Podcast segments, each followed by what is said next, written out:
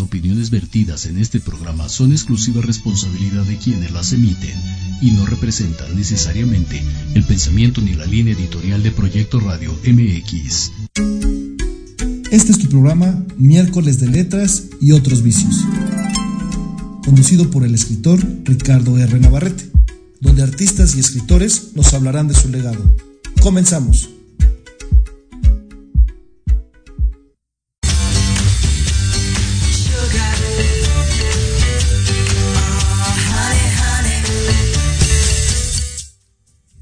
¿Cómo están? Buenas tardes. Bienvenidos a un miércoles más de letras y otros vicios, siendo las 6 con 3 de la tarde en esta bella Ciudad de México. ¿Cómo están? ¿Cómo se la están pasando? ¿Qué tal el frío? ¿Creen que a mí me dio gripita el fin de semana? Por eso me van a oír un poquito mormado.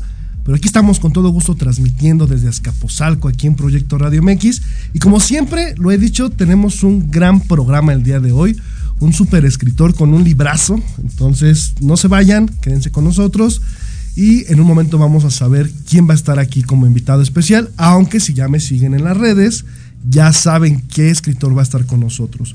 Bueno, antes de cualquier situación, quiero darle la bienvenida y recuerden que estamos por Proyecto Radio MX en Facebook, en YouTube, igualmente por mi página personal, ahí también estoy transmitiendo, me pueden buscar como Ricardo Rodríguez Navarrete tal cual y ahí pueden como tal seguir esta transmisión. Recuerden que todas las entrevistas también están por parte de la editorial Enequén, editorialenequén.com, ahí pueden buscarnos, pueden ver todas las entrevistas, pueden eh, disfrutarlas y prácticamente estamos ya en la tercera temporada, qué rápido, qué rápido se nos está yendo este, les iba a decir este año, pero tampoco, tampoco, gracias a Dios no. Pero pues bueno, vamos a echarle ganas, vamos a seguir fomentando la literatura. Y fíjense que hace unos días me, di a la tarea, estaba mucha gente ahí con lo de las redes sociales de que subiera más poemas. Y así lo hice y por lo tanto tengo ya un canal en Spotify en donde pueden buscarme. Se llama Compartiendo Letras. Compartiendo Letras con Ricardo Rodríguez, su servidor. Y ahí voy a estar subiendo algunos poemas, algo de, cuento, algo de, todos los eventos que vamos a tener a, lo largo del año para que puedan ahí seguirnos. Entonces recuerden, estamos también en Spotify, un servidor, compartiendo letras para que nos busquen, para que nos sigan. Ya está el primer capítulo, el cual le llamé Tiempos. Es un poema que se llama Tiempos. Que, también que les quería comentar, fíjense que este poema Tiempos, que lo pueden escuchar ya en Spotify, es con el que cierro mi libro, que efectivamente se llama igual, Tiempos. Y quería comentarles un poquito de tiempos, ya ustedes lo saben, que vamos a estar en la Feria Internacional del Libro de Minería, el día 2 de marzo, 3 de la tarde, en el Salón de la Academia de Ingeniería. Ahí los espero. Entonces, ahí, por favor, no nos, no nos dejen solos. vamos a estar, va a estar Pepe Cantillano desde Misantla, Veracruz, viaja. Va a estar también Claudia Livier, esta chica de Ahora Canadá y de Cuéntame un libro, también me va a hacer el favor de estar ahí comentando el libro. Va a estar la actriz y, escritora Aileen Britzel, también ella, ella me escribió el prólogo, entonces Aileen, Muchas gracias, te quedó increíble. Ya en pocos días lo voy a dar a, conocer porque la verdad es que chulada, dicen por ahí. Muchas gracias, Eileen. Gracias, gracias por, todo el apoyo. Y bueno, y quería como fomentar esta parte. El libro ya está en preventa en Amazon eh, de manera digital, vamos a decirlo como libro electrónico. Entonces ya pueden entrar a Amazon y buscar Tiempos de Ricardo Rodríguez Navarrete, servidor y amigo. Y ahí ya pueden eh, conseguirlo en la, en la, en la preventa. Y el libro ya va a salir completamente el día primero de marzo. El primero de marzo ya sale como tal, está en Kindle para que también la gente que lo guste leer por este dispositivo electrónico. Y ya a partir del día 2 de marzo, que estamos en la fila de minería, ahí lo pueden obtener en, físico, ¿vale? Y por supuesto voy a llevar a mis chaborrucos. Me han estado preguntando en redes sociales que si en la presentación de minería voy a llevar chaborrucos. Claro que sí, vayan a estar mis libros de chaborrucos de fresa y chocolate. Entonces ahí los esperamos ya falta poquito, falta un mes, pero ya ven que el tiempo se está volando. No sé si soy yo, la edad o qué onda con mi vida, pero ya siento que el tiempo se está, se está yendo rápido. Entonces, bueno, en cuanto tenga oportunidad, pues les estoy recordando, con el gusto de tenerlos por allá, por la Feria Internacional del Libro de Minería, ¿vale? Entonces, si quieren escuchar un poquito, te digo, Tiempos es un libro, eh, porque me han estado preguntando también en redes que qué onda con Tiempos, que si es un libro o es poesía. Ahorita he estado metido un poco en la poesía, fíjense que me entró mi, mi época rosa, dicen, por, mi pueblo. Y, pero no, realmente Tiempos es un libro de suspenso y ficción, es, algo que me encanta escribir. y va relacionado con, con cuento. Es, es, un libro de cuento. La principal idea es hacer, el, hacer como mm, reflexionar al lector. ¿Qué tanto pierdes el tiempo tú? ¿Te has preguntado eso? A veces tenemos como la idea de, bueno, mañana voy, bueno, mañana le digo, y quizás el mañana no exista, quizás hoy sea nuestro último día. ¿Qué pasaría? Bueno, pues ese tipo de historias estarán en mi nuevo libro de tiempos y el último, como tal, remate, viene un poema que es el que estoy compartiendo en Spotify, en compartiendo letras. Entonces, bueno, pues ahí eh, sería un gusto tenerlos y, que me pudieran acompañar. Y bueno, también siguiendo con algunos mensajitos e ideas. Fíjense que la doctora Patricia Rodríguez, si, se acuerdan, ella estuvo al principio aquí en el programa. De hecho, era un, un, un día ella o una semana ella y la otra semana yo. Sin embargo, ella por cuestiones de trabajo tuvo que retirarse, está eh, haciendo un emprendimiento de su consultorio. Y bueno, la, la, te voy a decir la Patricia porque luego le digo así, perdónenme. La doctora Patricia es muy buena amiga mía, de hecho, eh, eh, ella me estaba diciendo en la semana, oye, no me mandas saludos, ya te olvidaste de mí. Pati, estamos aquí, un gusto saludarte. Y bueno, haciendo el de promoción, ella está en Ecatepec, entonces todo lo que es psicología, tanatología, acupuntura, herbolaria. Ella hace cremas de manera orgánica, entonces ahí para que la sigan. Les doy su teléfono, me lo encargó mucho. Y aquí eh, siguiendo como tal el emprendimiento de la doctora Patti, 5636 01 9005. Ahí para que, eh, de hecho hace consultas incluso hasta virtuales, entonces ahí sí, si lo necesitan. Yo creo que todos necesitamos un psicólogo, no sé tú, pero yo, dice, dice Luis Miguel. Entonces 5636 01 9005. Nick Teja, en Catepec, la doctora Patti. ¿Vale? ¿Y qué creen que una mala noticia? Ayer me enteré, algo que sí me pegó. La verdad es que sí me quedé así como pensando. Murió el, el escritor José Agustín a los 79 años de edad el día de ayer. E, es algo que, Fíjense que yo lo empecé a leer por ahí de la. ¿Qué será? Preparatoria más o menos. En CCH me acuerdo que había una maestra llamada Xochitl, que ella nos inculcó mucho el, el amor a la literatura. Y ese ahí el primer acercamiento que yo tuve con José Agustín, con su libro La, tumba. Después viene, me acuerdo que después leí Perfil y lo de los últimos libros que leí en esa época fue El rock de la cárcel. Y pues ayer murió este gran, gran escritor, José Agustín. Eh, realmente es, eh, es, un ícono, es un, un ícono de lo, irreverente, sus, sus escritos, sus cuentos, sus novelas siempre van como en contra de esa cultura que había estado germinando, es de los años 60, imagínense.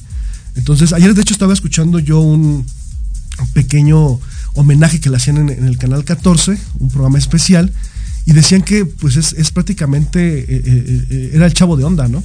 Y, que finalmente había muchos prejuicios alrededor, había muchas ideas de decir, híjole, ¿y ahora ese escritor quién es? O todos veníamos como con el romanticismo, ya sabes, este, había, no quiero decir a escritores, por, porque realmente él rompió todo este paradigma, ¿no? Empezó a, a, platicar lo que pasaba en una fiesta de los años 60, ¿no? En pocas palabras, drogas, sexo y rock and roll.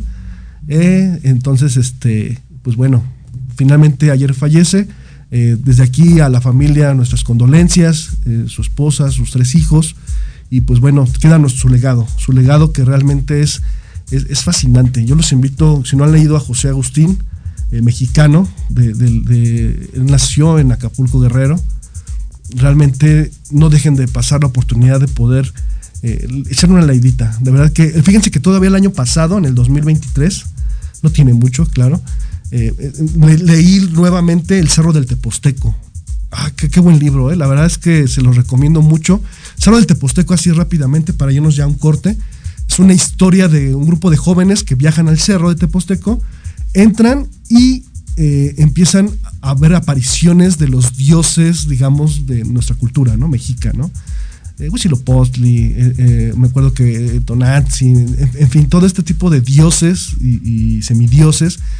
Y es como, debería de estar ser en la cultura general, no sé qué tú pienses, la gente que nos está escuchando, pero realmente a mí me impresionó porque el Cerro de Teposteco nos da toda una diversificación de todos los dioses que mexicas, olmecas también por ahí logré leer en una novela, ¿no? Realmente es una novela juvenil, siempre con ese feeling que le daba José Agustín de apertura, de, digamos, ese vocabulario muy abierto, extenso, de, vamos, era el chavo de onda, letra de onda, ¿no? Como, como le decían. Entonces, bueno, se los recomiendo, una recomendación, en verdad. Si no han empezado, no han leído nada de José Agustín, les recomiendo El Charro del Teposteco. En verdad es un librazo. Bueno, pues nos vamos a ir a un corte y vamos a regresar con nuestro invitado del día de hoy, que en verdad que nos vamos a divertir, nos vamos a divertir. No se vayan, regresamos.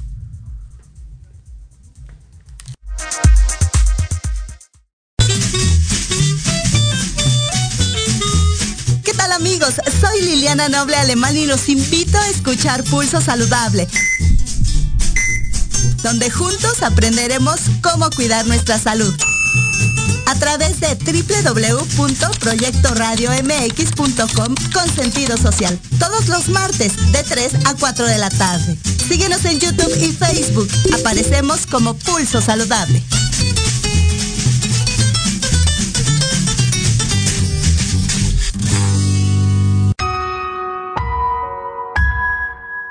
En plena era digital y no encuentras un espacio donde estar al tanto e instruirte del mundo de los negocios? Invitamos a escuchar todos los viernes a la una de la tarde Red de Negocios Digitales con Rosario Guzmán. El lugar ideal para conocer y aprender de los empresarios y emprendedores más exitosos de México. Un programa patrocinado por la revista Red de Negocios Digitales en alianza con Proyecto Radio MX con sentido social. Solo por www.proyectoradiomx.com.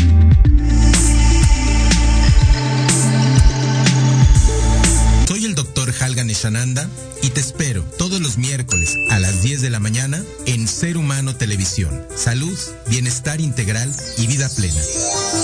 Por Proyecto Radio MX y todas las plataformas digitales. Infinitos un programa de radio espacial que nutrirá tus sentidos. Todo sobre yoga, meditación, bienestar y vida alternativa.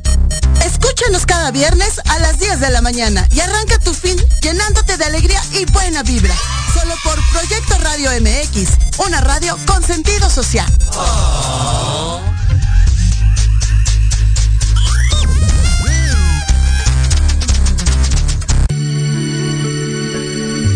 De café con los ángeles. Es una invitación a mirar en ti esa luz que a veces no podemos encontrar. Yo soy Marta Liliana Santuario y te espero todos los jueves a las 6 de la tarde por Proyecto Radio MX, con sentido social.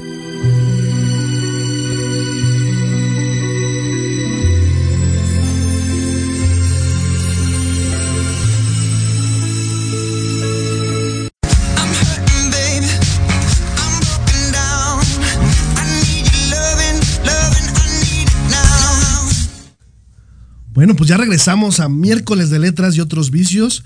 Y bueno, sin más preámbulo, quiero presentarles a un gran escritor que hoy nos viene a presentar Chacharamor. Y él es Leonel Alisa Notelli. Hola, Leonel. Muchísimas, muchísimas gracias, Ricardo, por, por la invitación. Y hoy es momento de chacharear. Chacharear, vamos a chacharear. Oye, me encanta esa palabra, chacharear. Pero bueno, antes de entrar a chacharear, como bien dice nuestro invitado del día de hoy, Fíjate que siempre me gusta empezar con una pregunta. Ya es como parte del programa de miércoles de letras y otros vicios. Hay gente que viene y dice, ok, ¿cómo me vas a presentar? ¿Me vas a... Mi currículum, que yo sé que es extenso y la verdad es que mis respetos. Pero ¿quién es realmente Lionel? ¿Quién es realmente Lionel Alisa Notelli? Básicamente, pues yo siempre me presento como un literato y en consecuencia una persona que intenta hacer lo correcto en todo, ¿no? En todas, en todas las facetas de mi vida, ¿no? Tanto en mi, en mi, en mi calidad de docente, en mi calidad de ahora de intento de escritor, en mi, en mi intento de ser un buen hijo, una buena pareja, todo. Entonces soy una, soy una persona que intenta hacer lo correcto. Correcto, correcto. Ahora sí que correcto, correcto. Oye, ¿y cómo surge? Esta parte de la escritura es bien importante, ¿no? Realmente hay como muchas historias. Tú le puedo preguntar, y he preguntado a mucha gente que, gracias por, haber estado aquí, a todos los escritores, y me, pero me encanta la diversidad de, respuestas. Es que a lo mejor mi maestra de tercer año de primaria me dejó un poema de, la estrellita, o pues hubo una maestra, en mi caso, por ejemplo, hubo una maestra, ya lo dije ahorita en corte, eh, eh Xochitl, en el CSH, Vallejo, saludos, que realmente me, inspiró y, fue así como, órale, ¿no? ¿no? Nunca había leído. ¿Cómo empezaste en esta onda de la, de la literatura? ¿Por qué te gusta la literatura, Leonel? Básicamente es una anécdota que me encanta porque une mis dos pasiones, que por un lado es la docencia y por el otro lado la escritura. Eh, la relación literatura-Leonel nace en segundo de secundaria. correcto, en segundo de secundaria en mi, en mi natal Nezahualcóyotl. justamente la historia esta siempre me encanta contarla. La maestra titular era una maestra ya de avanzada edad y por azares de justamente de la labor docente se enfermó de los pulmones. Mucha la teoría era de por el uso de gises de aquel, entonces. Y entonces llegó un maestro sustituto de nombre Álvaro, ¿correcto? Y casi muy, muy parecido a la historia de los Simpson, de Lisa Simpson y el maestro Benstrom.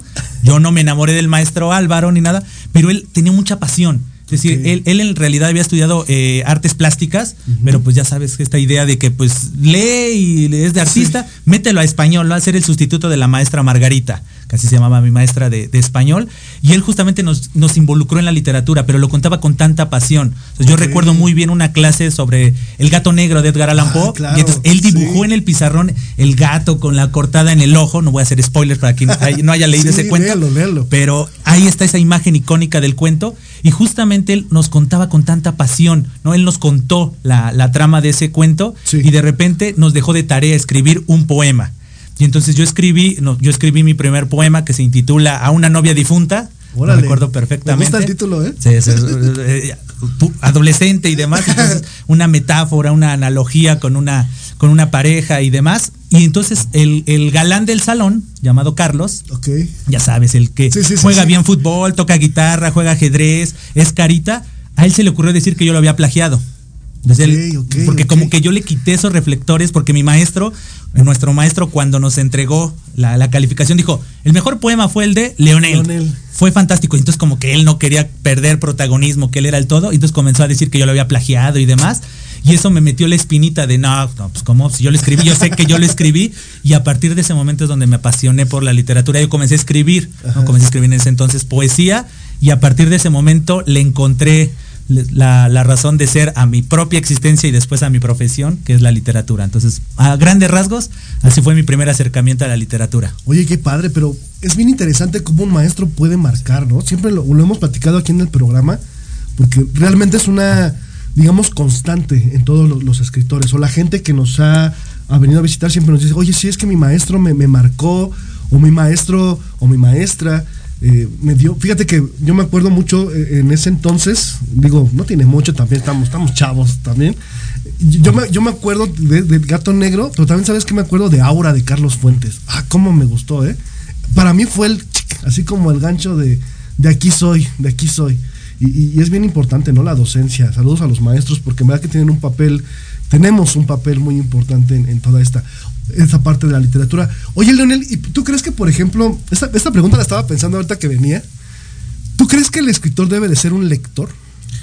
Para mí sí, o sea, para mí es una parte fundamental. Creo que uno de los grandes consejos que dan los grandes escritores, las grandes escritoras es lee. ¿Quieres escribir? El primer consejo es lee. ¿Por qué? Porque precisamente además de que la lectura te da vocabulario, te da un manejo del discurso, vas pensando en ser escritor, no hay no hay nada original, o sea, no hay nada nuevo bajo el sol, o sea, eres producto de una tradición, o bien, ahorita que estabas hablando de José Agustín y demás, estos personajes icónicos, es, si yo quiero romper una tradición, lo, más deseable es conocer dicha tradición, porque si no tú estás pensando que vas a hacer algo revolucionario y en realidad ya lo habían escrito hace 100 años, hace 200 años. Entonces creo que es lo importante, creo que es importante leer porque precisamente te da las herramientas, los mecanismos y sobre todo ese ese trampolín para, opción uno, seguir una tradición o viceversa. Quieres romper una tradición y proponer algo, pero lo deseable, el mejor ejemplo son los vanguardistas. los vanguardistas de hace 100 años, antes de crear sus vanguardias, eran expertos en el arte denominado clásico, como le queremos denominar a su vez. Y entonces eso es. Entonces, contestando puntualmente la pregunta, sí, la invitación es a toda persona que quiera ser escritor, ser escritora, lo primero es leer. ¿Para qué? Para que justamente se conozca la tradición misma que se puede seguir o romper. ¿Tienes algún escritor así preferido que, sale ahorita o digo a lo mejor ya, ya no existe, ¿no? Por ejemplo, eh, se me ocurre a mí José Agustín porque a mí me marcó mucho. Yo les decía aquí al público que nos estaba escuchando que a mí, yo cuando leí, el rock de la cárcel fue así de, órale, ¿no? Yo sí quería ser hippie, sexo, drogas y rock and roll. Pero para ti hay un escritor que te haya marcado o te esté marcando ahorita. Voy a escucharme muy filólogo, que esa es mi profesión. Soy, soy licenciado en lengua y literaturas hispánicas y después hice la maestría en letras, letras españolas en la UNAM. Entonces yo podría decirte, depende el género. Es decir, si yo pienso en poesía, yo no puedo, yo, yo mi mayor influencia es Francisco de Quevedo. Es decir, obviamente tuve mis orígenes con Jaime Sabines y después Javier Villarrutia, pero precisamente mis dos tesis, lo que me hacen licenciado y maestro en letras es Francisco de Quevedo. Si hablamos en, en narrativa, yo no puedo pensar la narrativa sin el Quijote de Cervantes. O sea, Cervantes, tanto el Quijote como los trabajos de Persiles y Segismunda son obras maestras. O sea, por algo Cervantes es el creador de, de, la novela contemporánea. Y pensando en ensayos, yo no puedo pensar el ensayo sin Albert Camus. Y Albert Camus también en su faceta de, escritor, o sea, El extranjero, La caída, eh, eh, todas esas novelas que escribió, pero a mí me marcaron, recuerdo muy bien esos momentos, ¿no? O sea, haber leído Albert Camus a los 17 años. Que te rompió todo tu... Rompe todo, o sea, de leer el mito de Sísifo, para un chico de 17 años fue como de, wow, no sé, sí, sí, tienes razón, la existencia y todas esas situaciones. Después entrando a la carrera es cuando leí a Francisco de Quevedo y me impactó demasiado como un poeta de, de casi 400, 400 y pico de años. sigue siendo tan actual, el manejo de los recursos, etcétera. Y después saliendo de la carrera, porque siempre uno se aleja del Quijote por lo imponente que es, pero ya lo leí y dices, impresionante, ¿no? Como un hombre en, 1604 escribe eso y es tan, tan enriquecedor. Entonces, por eso dependiendo la, el, género, ¿no? Y ya podría yo profundizar más que, que 50 y que 100 minificción, pero bueno, así en los grandes teatro, por ejemplo, Lope de Vega, ¿no? O sea, leer a Lope de Vega es, es algo así como impresionante cómo podía producir y todavía pensando en que el teatro era en verso, entonces todavía había más complejidad, no solamente crear una historia, sino versificarla. Entonces, creo que esos son los autores así de, de primera, de primera línea. Oye, yo tengo una, una pregunta que yo sé que está súper preparado y, y amigo acá entre nos y mucha gente que nos está viendo ahorita, ¿crees que la educación literaria, vamos a llamarlo en primaria, secundaria, realmente sea buena en el contacto con los libros, con, los, vamos a llamar literatura mexicana, no ya latinoamericana porque es otro rollo a lo mejor, pero yo siento que, que estamos como faltos, no sé si a ti te pase lo mismo, realmente tú le preguntas a mucha gente, chicos, eh, Sor Juana, ¿no? Oye, dime algo de Sor Juana. Ah, sí, se vistió de monjita, ¿no? O, salió en el billete de 200 y... Ahora de 100. Ahora de 100. Ya, la devaluamos a la buena Sor Juana. sí, cierto. Pero no sé, yo tengo esa pregunta. Fíjate que desde cuando andaba como pensando en mis, en mis ideas, buenas, malas, no lo sé. ¿Crees que realmente nos falte en esta parte de educación literaria en México? De primera mano, es decir, yo, mi, mi carácter de docente es en, educación media superior, pero de todos modos, conociendo los programas y los enfoques educativos mínimo de los recientes años, la respuesta sí es sí. Es decir, pensemos desde los maestros normalistas. los maestros normalistas tienen una formación sí epistemológica, sí eh, pedagógica, pero a veces se les olvida el carácter humanista. Entonces, el mejor ejemplo es esta, esta nueva reforma que acaba de, entrar el año pasado, que tantas polémicas generó. Y la, que escuela, los libros la escuela nueva mexicana. La nueva escuela mexicana tiene ese carácter eh, humanista, pero para mí el área de oportunidad es ese carácter humanista está bien, porque detrás de los docentes, detrás de los estudiantes, detrás de los padres de familia, pues somos seres humanos, somos personas con necesidades y demás, pero falta ese, eh, eh, como que le falta esa, ese sazón, esa pizca de arte, o sea, darle su función al arte. O sea, yo lo he escuchado, por ejemplo, con los músicos. O sea, hace, hace, unos, hace unas cuantas semanas yo escuchaba a Alex Lora, todo un ícono del rock nacional, claro, claro. diciendo, es que para mí lo que le falta a la educación es que hubiera clases de música, pero no la típica de la flauta dulce y tocar el carnavalito y todo lo que... Ya ni la falta, la, ya ni la dulce, ¿no? Sí, sí, O sea, ya ni eso existe. Creo que eso es lo que faltaría, ¿no? Y, es que, porque te genera una disciplina, creo que el arte sin importar si es pintura, si es, si es escultura, si es música, si es literatura, te genera una disciplina y una sensibilidad. Entonces, para mí es eso. O sea, yo recordando, que insisto, si somos jóvenes, coincido contigo, yo recuerdo los textos de esos, esos libros de español de lectura, que uno los revisa, porque yo todavía los conservo, y ves que eran textos de grandes escritores. Gabriela Mistral, eh, Jaime Sabines, Carlos Fuentes. Hay excelentes textos y, y, yo mismo me cuestionaba así, ¿y por qué no recordaba eso?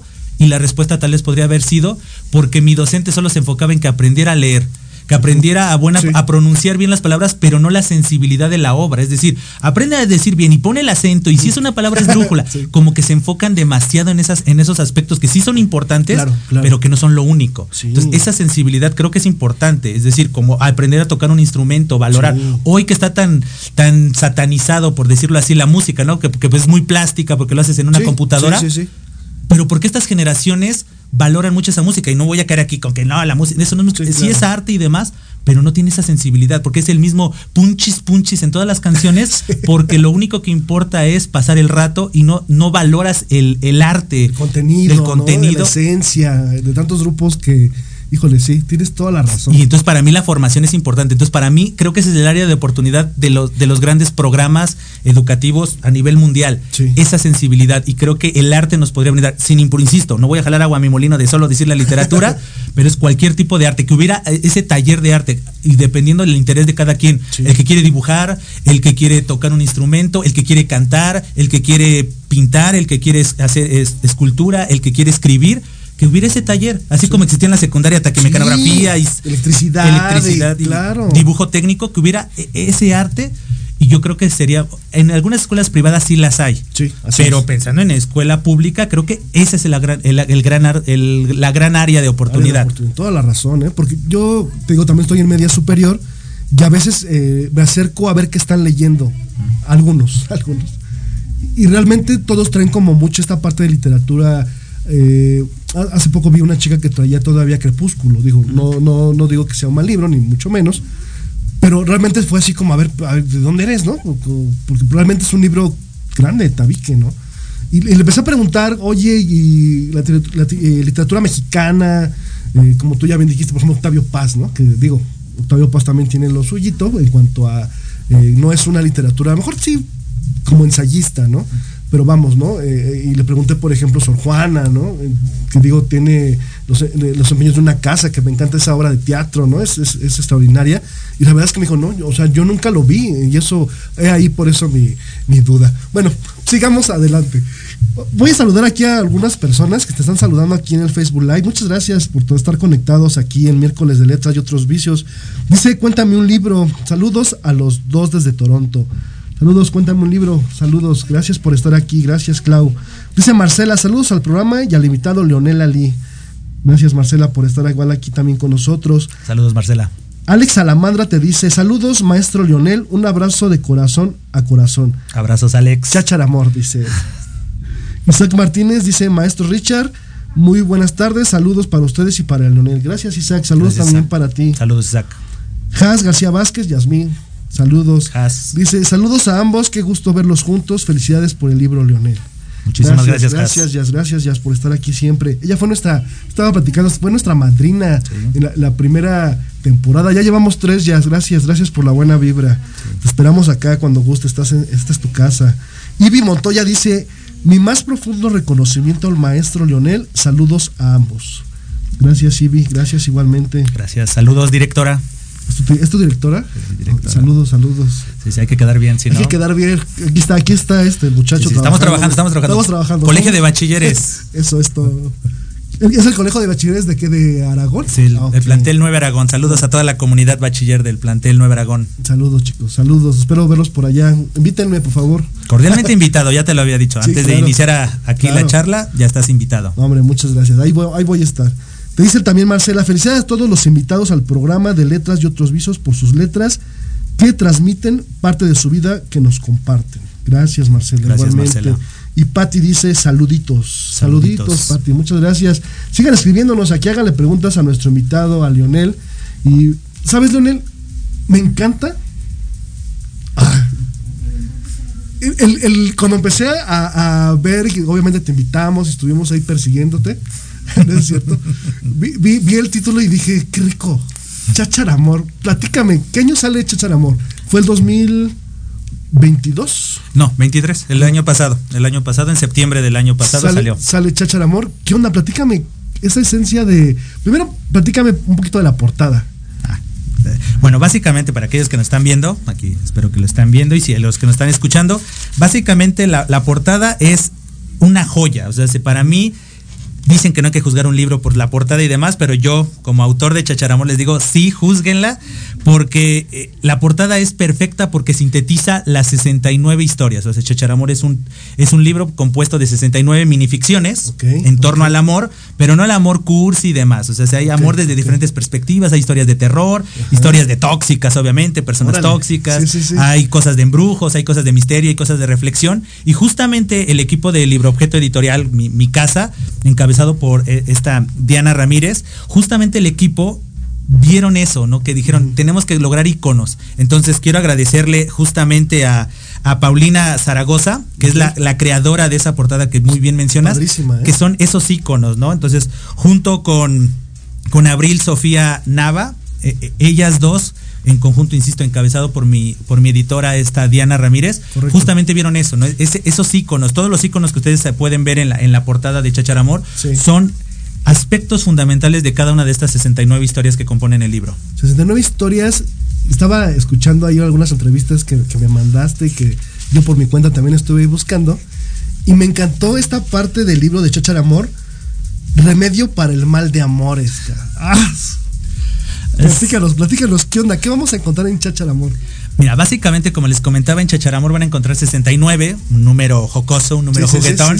no, no, no es día gratis que sean 69, 69 relatos. Y precisamente es para, para el mal de amores, ¿por qué? Porque muchas veces tomar conciencia, ¿no? Tomar conciencia de que no siempre las historias de amor son felices. Claro, claro. Es para mí el mejor remedio. O sea, el conocimiento, el saber, ya sea en carne propia o a través de historias como las que componen Chacharamor, te cae el 20, o sea, te cae el 20. Uno que, insisto, somos jóvenes, pero recordamos relaciones fracasadas. Aquellos amores no muy lejanos. Aquellos amores, bueno, estoy hablando con el autor de Chaborrucos que habla justamente de esas historias, ¿no? De esos amores fallidos. Entonces tú y yo nos entendemos muy, muy bien. Y eso es, o sea, es eh, eh, las 69 historias desde, desde estas distintas perspectivas, la reflexión, la filosofía, el humor, el sarcasmo, el terror, el misterio, justamente nos brindan esa posibilidad. Para mí, cuando a mí me preguntan qué es la literatura, para mí es esa voz de las posibilidades, esa voz que le da a su vez voz a la, al hubiera. Entonces Chacharamor para eso sirve. Sirve para que a través de esas historias el lector o la lectora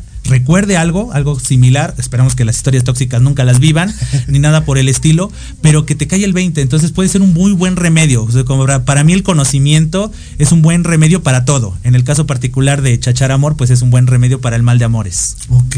Oye, ¿y hay algún como idea que sea un libro resiliente? Sí, porque precisamente detrás de Chacharamor obviamente estoy yo. Entonces muchas de las historias que, escribo y que componen Chacharamor, pues son precisamente eso, ¿no? Es el saber sobrevivir. Porque qué bueno que lo preguntas, muy buena pregunta de esto de la resiliencia, porque es justamente eso. Es decir, como que siempre tenemos la, relación literatura, amor, y pensamos en una historia cursi o algo por el estilo, y cuando dices, ¿y quién cuenta la historia de los amores trágicos? Y no Romeo y Julieta. O sea, Romeo y Julieta es, si es una tragedia hablando, eh, eh, como podríamos decirlo, teatralmente, y la historia y demás, pero dices, pero al final se terminaron amando hasta el último momento. es decir, es un amor trágico desde una perspectiva corpórea, pero el alma y demás, que esa es mi especialidad justamente en la filología de hablar del alma y la inmortalidad de la misma, etcétera. Justamente dices, pero al final, pues en este concepto neoplatónico, pues Romeo y Julieta terminan juntos toda la eternidad, porque estaban hechos. Pero cuando no, cuando no, no compactan ni las almas, ni los cuerpos, ni nada, ¿quién cuenta esas historias? Esas historias de los amores fracasados. Y justamente la respuesta que les puedo decir es Chacharamor eso pretende, contar la historia, darle, darle su lugar de honor a las historias de amor fallidas. Pero también eso es resiliencia, es decir, eh, no es tirar, porque muchas veces lo que pasa, tenemos a Werther, ¿no? Alerta de spoiler, Werther en qué termina? En que el joven Werther, como no puede conseguir el amor de su amada, se termina suicidando. Sí. Entonces, esa es la imagen, ¿no? De o, estás con él o estás con el ser amado, con ella, o te, o te tienes que morir, no tiene sentido la vida. Y entonces dice, ¿y qué pasa? Pues si no, maduras, creces, cicatriza la herida y sigues, sigues adelante. Sigues adelante. Que esas son las chácharas. Justamente las chácharas es eso, no es un objeto que para alguien pierde un valor, te deshaces de él, lo regalas, lo vendes o lo que sea, y de pronto lo encuentra una persona y ese objeto que había perdido valor para alguien más, para ti es el tesoro del mundo. Entonces, haciendo esa analogía con las chácharas, yo lo hago con las relaciones interpersonales. Tal vez yo fui la cháchara de alguien y, otra persona me encuentra, o viceversa, yo encuentro a alguien que era la cháchara de alguien más y termina siendo un tesoro valiosísimo para toda mi vida. Oye, qué padre, me esa analogía, ¿no? De la cháchara que tiramos, que todos hemos tenido chácharas y tenemos ahí en casa seguramente, muy, muy del pueblo latinoamericano, que tenemos ahí guardado miles de cosas. Y, esta analogía, ¿no? del amor, ¿no? Que a lo mejor de repente alguien lo recoge y oye, todavía sirve, ¿no?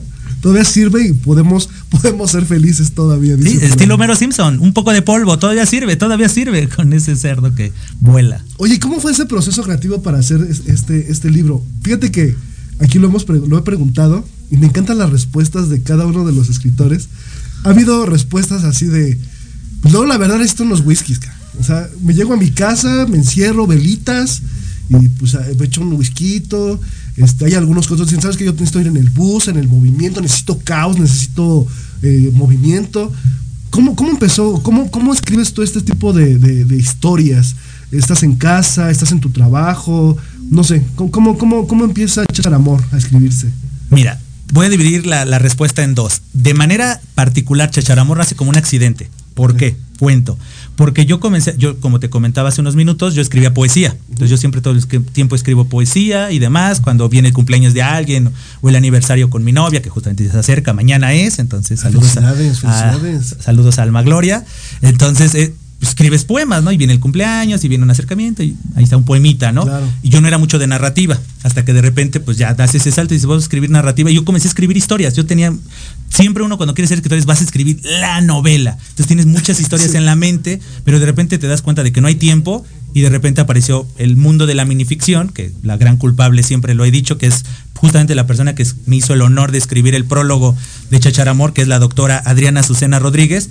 Eh, yo conocí o tomé sentido de la minificción con ella, que fue mi profesora, entonces comencé a escribir minificciones. Correcto. Entonces, ahí está, Chacharamor nace como un accidente porque yo hablo con Diana, Diana Ramírez, que es la editora del libro Objeto Editorial, y yo le decía, oye, tengo un interés de escribir, de publicar un libro, ¿no? Y dijo, pues revísalo y lo platicamos, me mandas tu manuscrito y lo revisamos. Entonces yo comencé a revisar todas mis minificciones y vi un común denominador que son precisamente las minificciones de Chacharamor. Así nace Chacharamor, pero hablando de mi proceso creativo, justamente hablar de minificciones es hablar de darle honor a la tradición. Lo que me preguntabas también al principio de, ¿vale la pena leer? Pues yo desde mi profesión y desde mi experiencia ahora como escritor es, no existiría la minificción tal cual como la conocemos si no hubiera una tradición.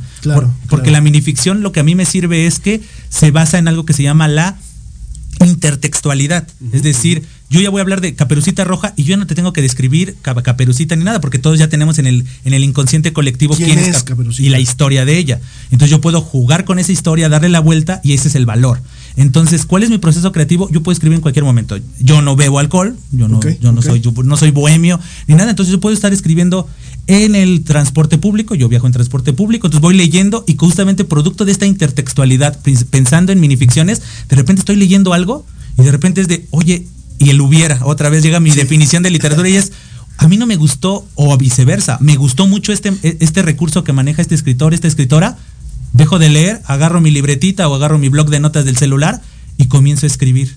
comienzo a escribir una historia o la idea y ya después, cuando ya tengo más tiempo y demás, ya escribo. Entonces mi proceso creativo básicamente es, hablando en minificciones, que me, recargo demasiado en la intertextualidad porque me gusta hacer textos muy breves, aunque también tengo textos originales que no se recargan en la intertextualidad. Es eso, es producto de mis lecturas o de la música que estoy escuchando de, oye, esta, este, este, este esta, frase, esta frase, esta reflexión y demás, justamente me hace, me invitan a escribir una posibilidad, ¿no? un paralelismo con la historia o seguir, ¿no? Decir, oye, me gustó esto, voy a hacerla mi versión, ¿no? Como que me apropio y, insisto, apoyado en la intertextualidad. Ya en la poesía o en, otro, en otros tipos de textos, cuentos o novelas, pues ya, el proceso creativo ya es más con originalidad, ¿no? Ok, correcto. Oye, y por ejemplo, hay como figuras literarias en esta parte de, del libro. Me imagino que ha de haber como una parte de humor, no sé, hay como la parte, de hecho, eh, le estuve ahí como, te digo, estoqueando, dicen los chavos de ahora. Ahí, a ver quién me platicaba algo de Chacha Amor, porque apenas lo acabo, me acaba de hacer el honor de firmarme aquí mi, libro, mi buen amigo Leonel. pero el, nombre como que tiende mucho como a, no sé, como a mambo, como a movimiento, como a sabrosura, ¿no? Esta parte.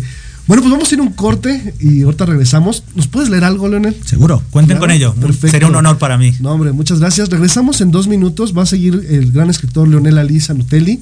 Nos va a leer un poco de Chacharamor y vamos a leer aquí algunos comentarios que tiene todavía Leonel. Muchas gracias, chicos, por estar aquí conectados. Ahorita vamos a dar lectura a cada uno de, de sus comentarios. Regresamos, no se vayan.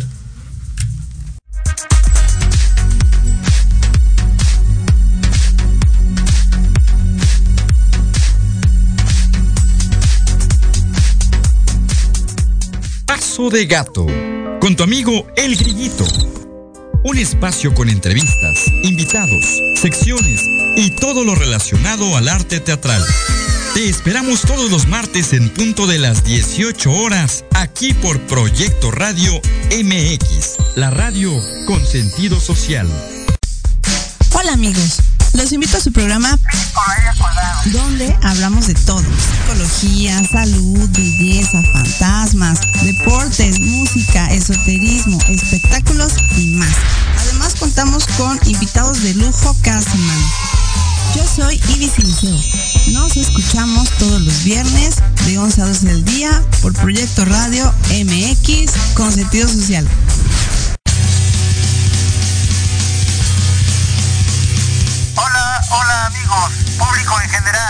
¿Deseas estar al tanto del ámbito deportivo y todo lo que lo rodea? Claro. En los apuntes del profe se te dará toda la información necesaria para que estés al día. Era hora. Acompáñame en Proyecto Radio MX todos los viernes de 2 a 3 de la tarde. Te esperamos.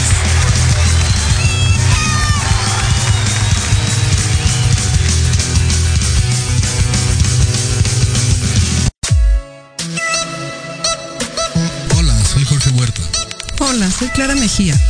Te invitamos a escuchar Los Ratones Viejos. Un programa donde visitaremos nuestros libros favoritos.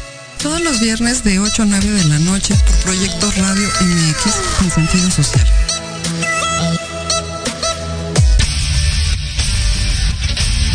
No te pierdas todos los viernes de 6 a 7 de la noche el programa La Sociedad Moderna conducido por Jorge Escamilla H, un espacio en el que buscaremos con el apoyo de nuestros invitados descifrar las características del mundo social y tecnológico en el que vivimos.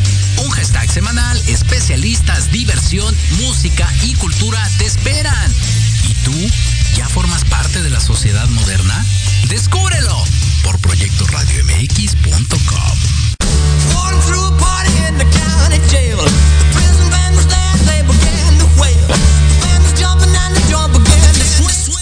Bueno, pues regresamos a miércoles de letras y otros vicios. Ahora andan prendidos aquí en cabina, muchas gracias. Saluditos. Está bueno el playlist. Siempre tiene muy buena música. Aquí nuestras chicas y chicos de audio. Muchas gracias, chicos, por el apoyo. Leonel, tenemos varios, varios comentarios. Mira, dice Ivy Montoya. Orgullosamente, Colegio de Bachilleres, Plantel Nueva Aragón. Gracias. Un orgullo. Alex Sa dice: Felicidades y saludos a una gran persona y excelente profesor. El libro es una joya. Muchísimas gracias, Ale. Ale, saludos, saludos. Saludos de parte de Diego, dice Alex también.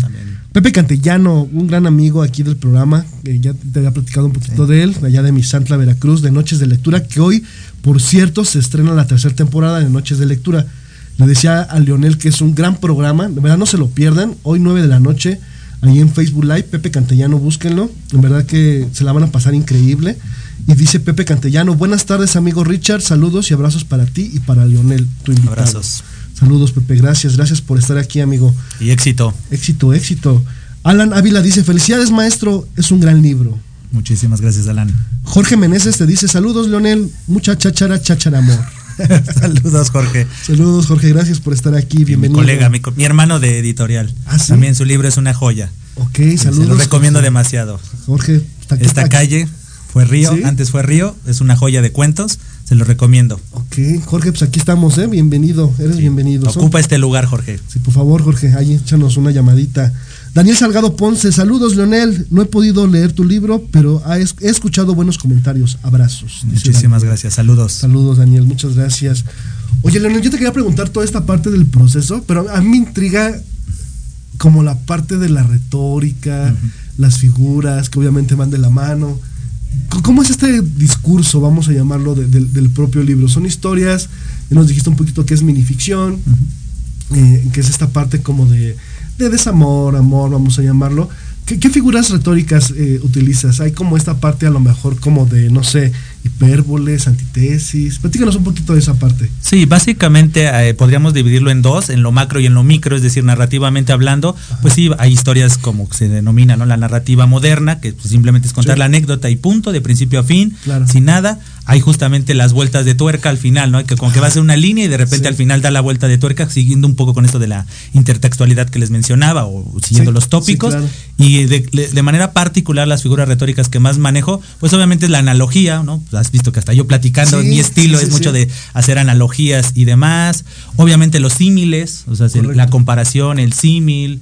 Otra cosa, pues son los retruécanos, ¿no? Que de repente vayas y de repente des la vuelta. Entonces, básicamente, y el humor, ¿no? O sea, el humor, aunque no sea una figura retórica, que aparezca en- Claro, claro. aparece en el, en, la, en el famoso diccionario El de famoso retórica de, diccionario. de Elena Beristain y demás, pero, pero el humor, o sea, es justamente lo que pretendo. Y como tú bien lo decías, ¿no? Desde el título, ¿no? De Chacharamor, ujú. ya invita, ¿no? De que estás haciendo ese juego, ¿no? Que el mismo Chacharamor es una analogía y demás, pero es jugar con eso, ¿no? Como que el humor apoyado en la analogía, en el símil, en la metáfora, en el retruécano, en el epíteto, ese tipo de figuras que son las que más también se usan mucho en la minificción. Correcto. O sea, yo no soy especialista en minificción, para eso la doctora Adriana Azucena tiene un libro, Sí, es sí. el manual ahora, hoy por hoy es para mí el, el manual de que explica de muy buena manera la minificción y todos estos, todos estos recursos. Claro, Entonces, justamente, pero a grandes rasgos creo que son las, las figuras retóricas que más uso, ¿no? Qué rico, qué rico, qué padre. ¿Qué nos vas a leer en esta tarde un poquito nubladita eh, eh, aquí en la Ciudad de México para todos los que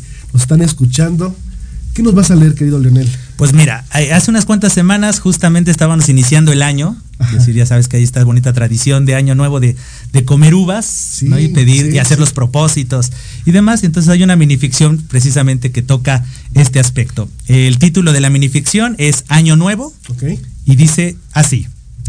Las campanadas y los cohetes en todo su esplendor fueron la perfecta música de fondo de aquellos últimos 12 segundos del 31 de diciembre, en el que los amantes comenzaron el ritual de comer uvas y referir sus propósitos para el año venidero. ¿Quién diría que uno de los propósitos de él era agarrar valor para pedirle a ella que se casaran? mientras que uno de los propósitos de ella era agarrar valor, pero para terminar la relación. Buenísimo, buenísimo. Oye, qué padre, me gusta. ¿Cómo, cómo podemos conseguir este, este libro, Leonel? Eh, básicamente hay tres formas.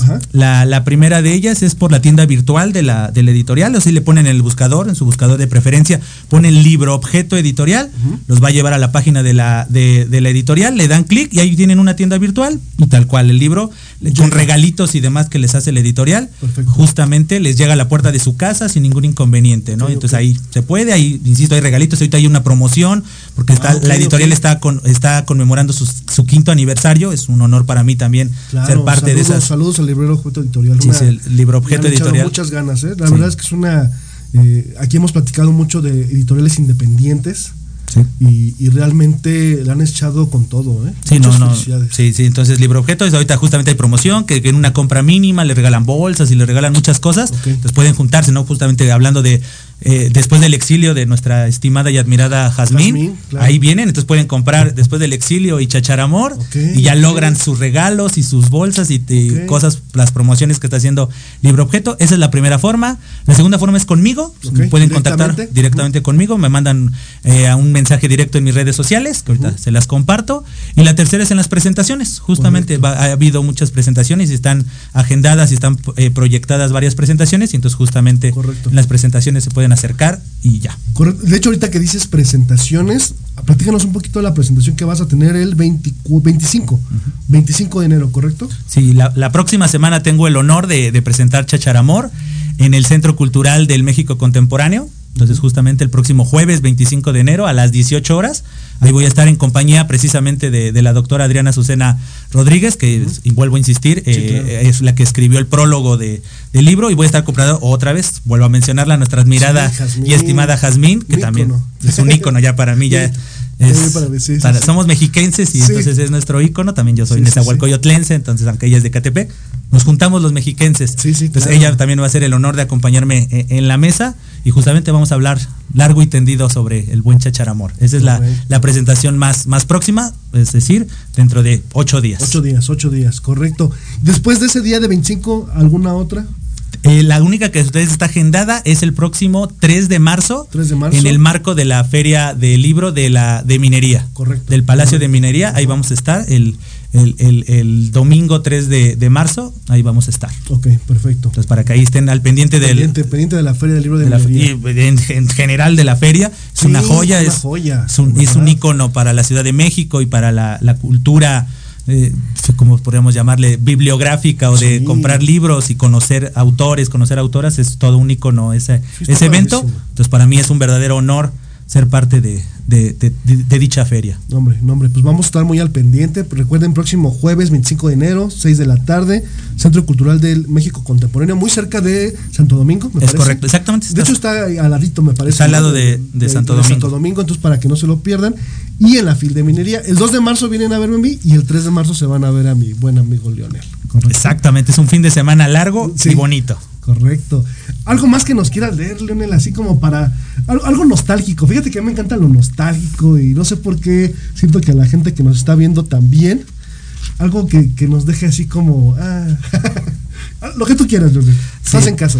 Sí, les voy a compartir eh, una, una que se llama Nuestra ofrenda. Correcto. Dice, en la ofrenda de nuestra relación fallida, alrededor de nuestras fotografías, en vez de papel picado, colocaré mi corazón partido. En vez de veladoras, pondré el foco que se nos prendió cuando supimos que lo nuestro había muerto. El número de pétalos de la flor de cempasúchil será impar para confirmar que ya no nos queremos. Finalmente, junto a las frutas, al pan de muerto, al alcohol y al cigarro que ahora tanto te gustan, Pondré como platillos favoritos el orgullo, las mentiras, las simulaciones y todas las palabras que nos tragamos antes, durante y después de lo nuestro. Y de la hora, más que acorde, requisat impase. bravo, bravo, padrísimo. Leonel, antes ya para irnos, tus redes sociales. Mis redes sociales, mira, yo estoy dividido en dos. Tengo una doble vida estilo Batman o cualquier superhéroe. Por un lado tengo mis redes sociales personales, que es donde me podrían mandar el mensaje pensando en, adquirir Chacharamor, que básicamente es en Facebook es mi nombre completo, Leonel Ali. Sanotelli Correa, eh, ahí falta nada más el Correa, en el libro, porque pues, mi nombre es muy largo y entonces por cuestiones prácticas falta entonces Leonel Ali Sanotelli Correa, eso es en Facebook. En, en Instagram, en, y en X, antes Twitter, es, son, es arroba y son, las iniciales de mi nombre, separados por guiones bajos. L-A-Z-C. ¿no? Son las iniciales de mi, de mi nombre. Ese es por la parte personal. Y por el otro lado tengo un proyecto que se llama hashtag Yo Leo, que justamente es de divulgación de literatura, entrevistar escritores, escritoras, y también tiene sus redes sociales, ¿no? Tanto en Facebook pueden poner Y ahí van a encontrar todos los videos y, el proyecto y todo el proyecto. todo el proyecto. Aunque el proyecto nace en YouTube. Entonces en YouTube ponen el hashtag, para los que no entienden qué es el hashtag, pues el símbolo de gatito. el símbolo de gatito le ponen yo leo y el que aparezca, porque hay muchos en el hashtag y demás, el que aparezca un Funko con mi forma, lentes, barba y demás, ahí es justamente pueden encontrar los más de 200 videos que ya se han subido en el proyecto que lleva tres años. Y entonces ese proyecto es en YouTube y lo pueden encontrar en Facebook, lo pueden encontrar en Instagram, le ponen yo leo-tv y lo encuentran en Instagram, lo encuentran también en X y lo encuentran en TikTok. En TikTok ponen yo leo-tv. También ahí me pueden mandar mensaje directo. Claro, claro. Mensaje ya sea relacionado con el proyecto, relacionado con, con, mi faceta como escritor. Me mandan el mensaje y yo se los contesto con, con toda cordialidad. Claro, claro. Muchas gracias, Leonel. Híjole, se nos fue el tiempo. Ya vamos a pedir más tiempo, cabina, porque lo que pasa, ¿eh?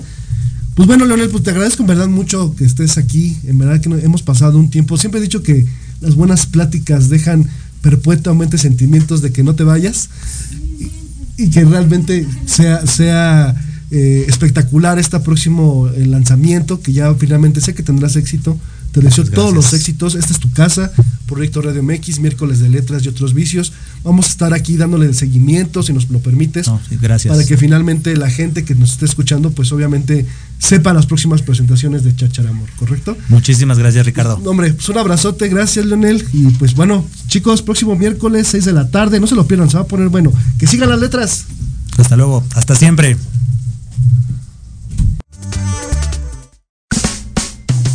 Este fue tu programa Miércoles de Letras y otros vicios.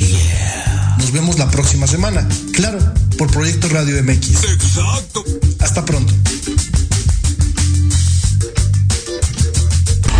Estás escuchando Proyecto Radio MX con sentido social.